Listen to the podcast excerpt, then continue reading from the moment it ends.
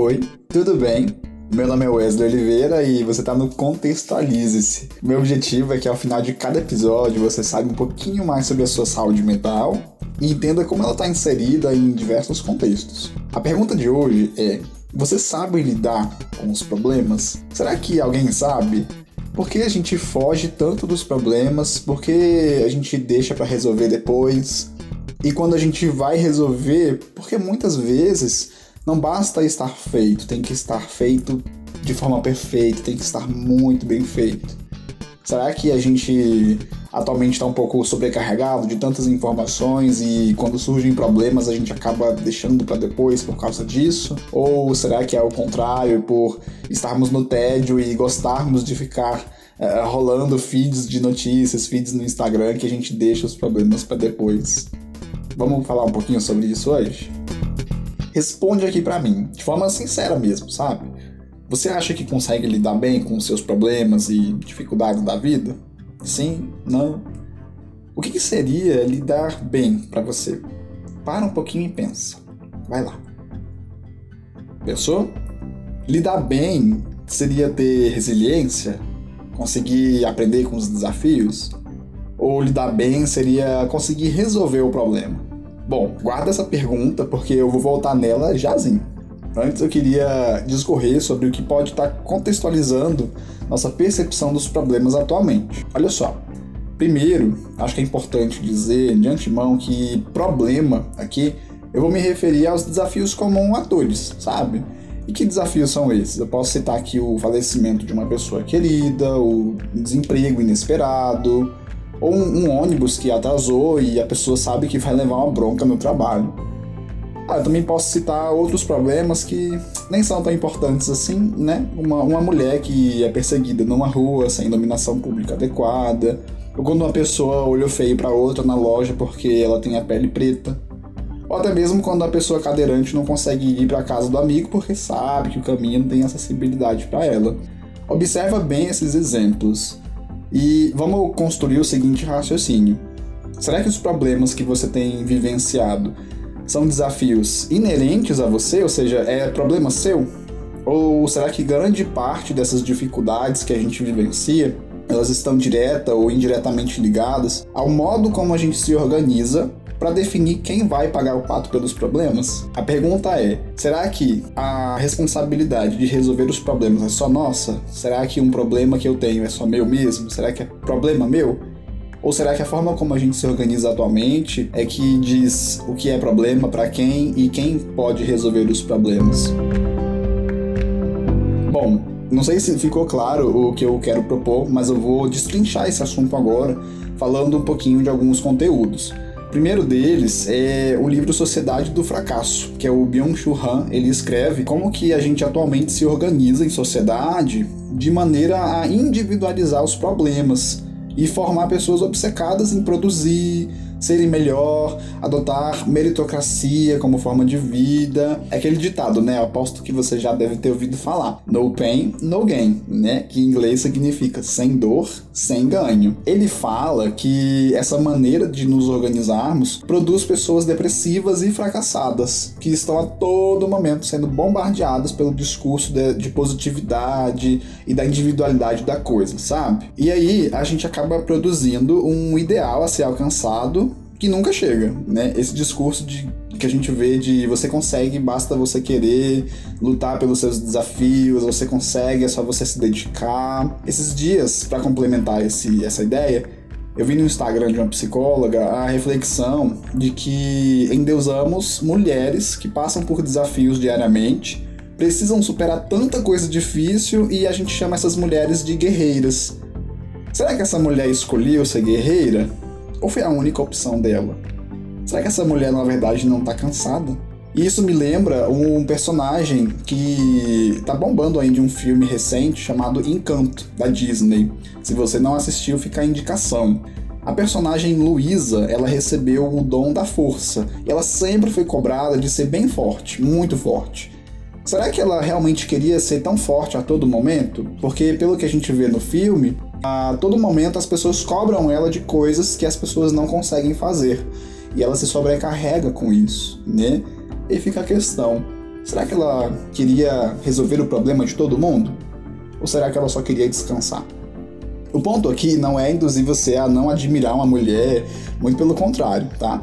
A questão é que isso é só um exemplo que eu poderia citar aqui dentro de vários outros que estão relacionados com um contexto em que o ser humano é valorizado pelas conquistas individuais, pela resiliência profunda e pelo modo que consegue persistir nos desafios do dia a dia e ainda estudar. Trabalhar oito horas por dia, nossa, que maravilha, né? Como diria Narcisa, ai que festa, ai que loucura, né? E realmente a vida do ser humano tá uma loucura.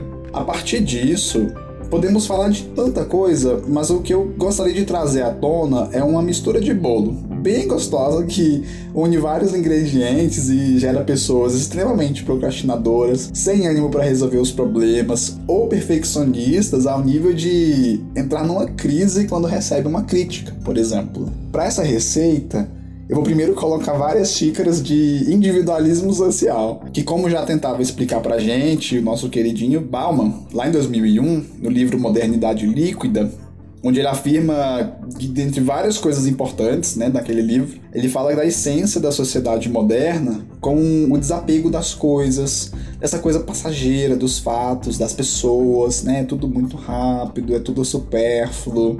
Até do tempo que passa mais rápido, cada vez mais rápido, porque a gente enche o nosso dia de produtividade e coisas para fazer no intuito de evitar o tédio, de evitar o ócio, de evitar viver o momento, basicamente, né? E aí a gente já começa essa receita e só nisso a gente pode elencar várias consequências, como a percepção de que a raiz dos meus desafios, dos meus problemas, vai sempre estar em mim mesmo. Que basta eu me dedicar para melhorar, que eu consigo mudar. Não é bem assim, né? Mas é o que parece. E seguindo a tal receita, acho que agora chegou a hora de colocar meia xícara. Não, vou colocar logo duas, porque senão fica só do bolo. O ingrediente é o positivismo, né? Essa resiliência, persistência que é pregado e que a gente pode conseguir, né? Nossa, ser resiliente. A pessoa resiliente ela é super admirada hoje em dia, né? A pessoa persistente que consegue transpor os desafios. Nossa, que maravilha. Acho que a gente pode resumir essas questões né, de positivismo, de resiliência, persistência, você consegue numa palavrinha só. Autoajuda. Eu não estou aqui para criticar o poder positivo e construtivo que um livro de autoajuda pode gerar, tá? Inclusive eu já li vários e alguns deles realmente me ajudaram um pouco a pensar diferente na época, né? E podem estar ajudando outras pessoas também. Eu vou entrar na questão de que a autoajuda pressupõe que você se ajude e consiga, através de um novo conhecimento, novas ideias, pensar diferente e se comportar diferente adotando hábitos mais saudáveis, como fazer o milagre da manhã, por exemplo, né, que foi um livro que bombou numa época. E, ou ligando foda-se para as opiniões alheias, né, que foi outro livro também que bombou muito. A crítica é que a autoajuda, na sua grande maioria, ela não leva em conta o meio, o contexto no qual o indivíduo se encontra e como a forma que esse ambiente se configura pode estar tá impactando os desafios que a gente enfrenta. Então a autoajuda ela considera muito como o indivíduo pode se ajudar dentro do contexto em que ele vive. Mas eu não lembro de ter lido um livro de autoajuda que fala como eu posso manipular o meu ambiente ou posso olhar de forma crítica para onde eu estou vivendo para conseguir pensar e repensar esse ambiente. Porque, poxa, se eu estou adoecido, tal pessoa também, tal pessoa também, será que a gente não está vivendo num contexto que está adoecendo a gente? Será que os problemas eles têm raiz em mim mesmo? Eu posso destacar um exemplo qualquer de uma pessoa com deficiência, por exemplo que recebe uma piadinha na faculdade sobre a sua forma de andar. Então essa pessoa ela pode ler num livro que todo mundo pode aprender a lidar com a crítica ou a opinião do outro e que basta seguir alguns passos para isso. Por exemplo, para comigo e pensa o problema nesse exemplo sou eu que não lido bem com o comentário dos outros e, e me chateio com esse capacitismo alheio. Capacitismo aqui é você reduzir uma pessoa à sua deficiência, à sua condição, ou a estrutura do ambiente em que a gente vive se configura de forma a menosprezar e tornar minoria aquele que não está dentro de um padrão. Seja esse padrão o que eu citei antes, a forma de andar da pessoa e que acaba gerando piadas, né? Mas essas piadas refletem o preconceito e como o humor manipula exatamente o que está por trás dos panos dentro de um contexto. Porque se o nosso contexto não fosse capacitista, piadas nesse sentido né, não teriam graça, não seriam feitas, de certa forma. Por a gente viver num contexto machista, piadas com um homem gay afeminado elas não fariam sentido se fosse o contrário.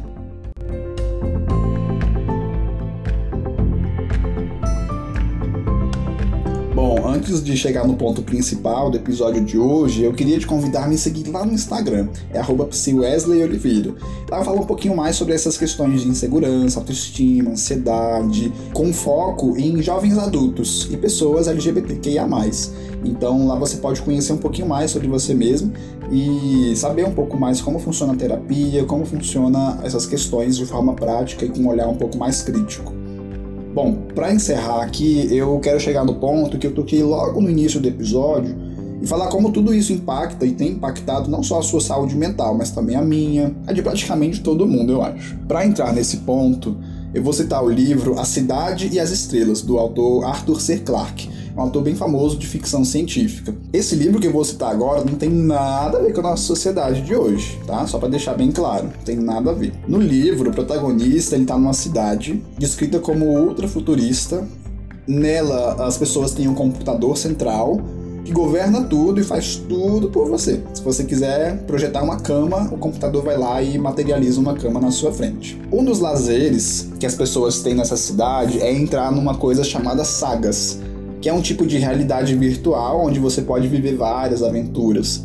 Nada parecido com o metaverso que o Mark Zuckerberg criou esses dias, né? E sabe o que é mais interessante dentro disso? É que as pessoas elas não têm vontade de sair dessa cidade Ninguém sai da cidade e quando o protagonista ele sente esse desejo de sair dessa cidade e ver o que está por trás dos panos, ele acaba se culpando por pensar diferente, porque ele sair de um mundo acelerado e hiperconectado. Bom, se você notou alguma semelhança, pode parar porque não tem nada a ver. Pensa, uma sociedade em que tudo gira muito rápido, com o avanço das comunicações sociais e essas tecnologias que a gente tem hoje que permitem que a gente acesse de forma rápida e fácil os conteúdos, e que é pautada pelo discurso individualista, de que você pode construir, basta se dedicar e querer. É uma realidade fora do normal, né, gente? Eu acho que não existe essa realidade, não. Brincadeira à parte, tá? Os efeitos disso, eles podem ser vistos de forma fácil, fácil, tá? É só você parar para observar bem. A gente passa a se cobrar de forma exacerbada, quando a gente não consegue, a gente se culpa, fica chateado com nós mesmos, acabamos nos comparando mais com os outros, porque antes, se você não tinha rede social, com quem você se comparava? Com o meio que você estava vivendo. Agora, com a rede social, você se compara com a pessoa na China, na Rússia, nos Estados Unidos, com qualquer pessoa. A cereja do bolo entra justamente nesse contexto de sobrecarga de informações que a gente vivencia atualmente. E quando acontece um problema, ou a gente deixa para depois, porque a gente aprende a ativar o sistema de recompensa do cérebro quando você fica rolando o feed do Instagram, do TikTok, quando você fica no seu jogo, quando você fica fazendo uma coisa é, é repetida, sabe? Você está ativando o sistema de recompensa do seu cérebro, você está tendo prazer imediato. E aí, é claro que você não vai querer resolver problema naquele momento, você vai adiar. Ou a gente também quer fazer certinho, nos mínimos detalhes. E quando erra, meu Deus, é o fim do mundo. Já pensou receber uma crítica numa sociedade que visa perfeição e individualismo, onde eu preciso sempre estar melhorando? É inviável, né? Receber uma crítica num contexto desses é o fim dos tempos.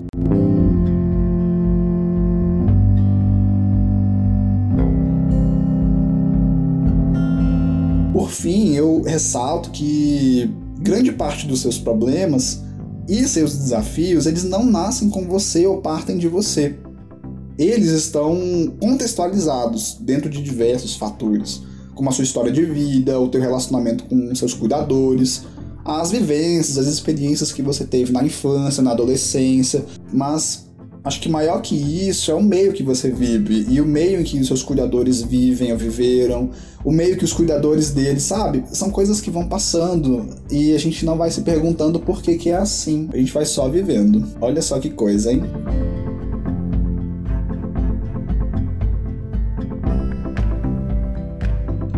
E aí, conseguiu entender que os seus desafios e problemas não são enraizados em você no sentido de pensar: ah, eu não sou produtivo, ah, eu sou perfeccionista. Ah, eu não sei lidar com quando eu desagrado alguém. Tudo isso está pautado, influenciado através de vários sistemas, vários contextos. Não é pensar apenas que você não é produtivo, é pensar que você se cobra produtividade porque ele é exigido produtividade. Não é apenas pensar que você não sabe lidar com as críticas. É pensar também que a gente vive num contexto em que se preza essa questão do mérito individual. E se você comete um erro, automaticamente uma imagem de inferior pode ser jogada sobre você. Tanto que existem livros hoje, palestras, acho que a principal autora disso tudo é a Brené Brown, e ela fala sobre essa questão da coragem de ser imperfeito. Olha só, a coragem de ser imperfeito não é para todo mundo, né? Preciso ter coragem para você ser imperfeito. Imperfeito é o quê? É ser humano. Alguém é perfeito? Ninguém. Mas você precisa ter coragem para ser você mesmo. Olha só que profundo isso. Não é só você pensar que é só você que tem problema para resolver é raciocinar que você cresceu num contexto e que hoje esse contexto evidencia certos problemas e barreiras para você. Bom, eu espero que você tenha gostado. Aproveita para me seguir lá no Instagram, é @psiwesleyoliveira e me acompanhar um pouquinho mais de perto. Até o próximo episódio, a gente se vê. Tchau, tchau.